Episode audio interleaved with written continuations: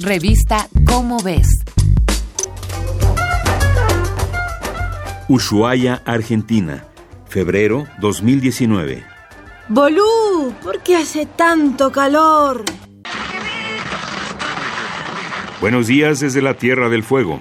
Hoy 5 de febrero de 2019 es un día sin precedentes. El calor está como nunca en esta zona semipróxima a la Antártida. Preparen la sombrilla y las bebidas frescas, porque estaremos a 28 grados. ¿28 grados en una zona semipolar? algo está pasando. Y no es tu imaginación, ¿eh? Hace más calor que antes. Oh, sabía que no era yo. Ya me cambié la playera seis veces.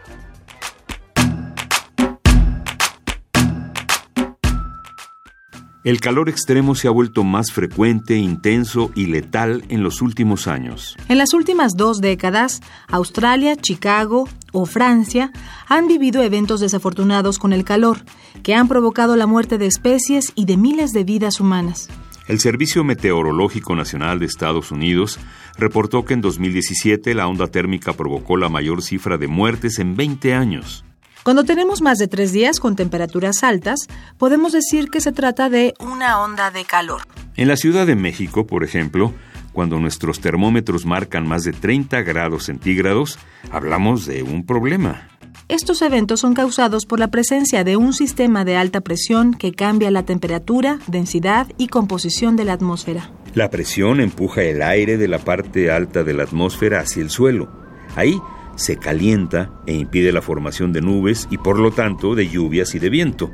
No más sus chicharrones truenan. A veces ocurre que las ondas térmicas coinciden con otro fenómeno típico de las grandes ciudades, las islas de calor. No, no, no, no se trata de algo paradisiaco.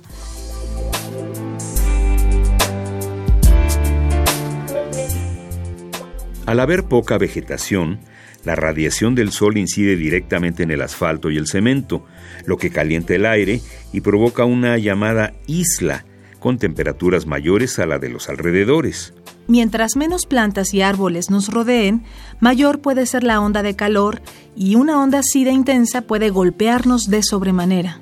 El llamado golpe de calor ocurre cuando la temperatura corporal rebasa los 42 grados centígrados por periodos superiores a 45 minutos.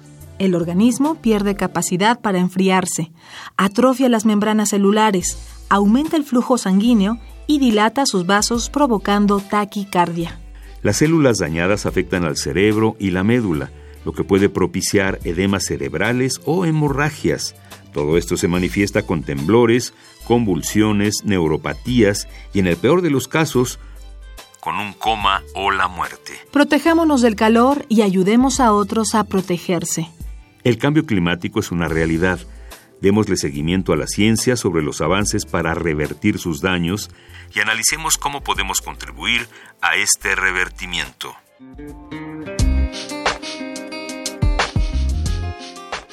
Ondas de calor, vientos de Ártico y los devenires del medio ambiente están en la revista Cómo ves. Búscala en tu puesto de revistas. Esta es una coproducción de Radio UNAM y la Dirección General de Divulgación de la Ciencia de la UNAM, basada en el artículo Morir de Calor, escrito por Janine Quirós y Aleida Rueda. Revista Cómo ves.